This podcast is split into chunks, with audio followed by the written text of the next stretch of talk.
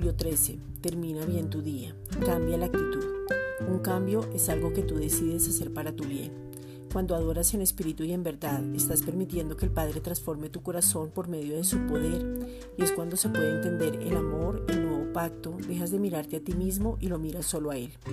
Cuando no determinas un cambio para que papá mismo pueda transformarte, ocurre una catástrofe y estás viviendo una falsa realidad.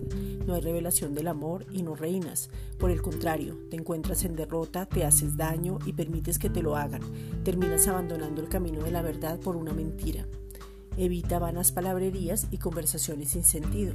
Segunda de Timoteo 2.16. Mas evita profanas y vanas palabrerías porque conducirán más y más a la impiedad.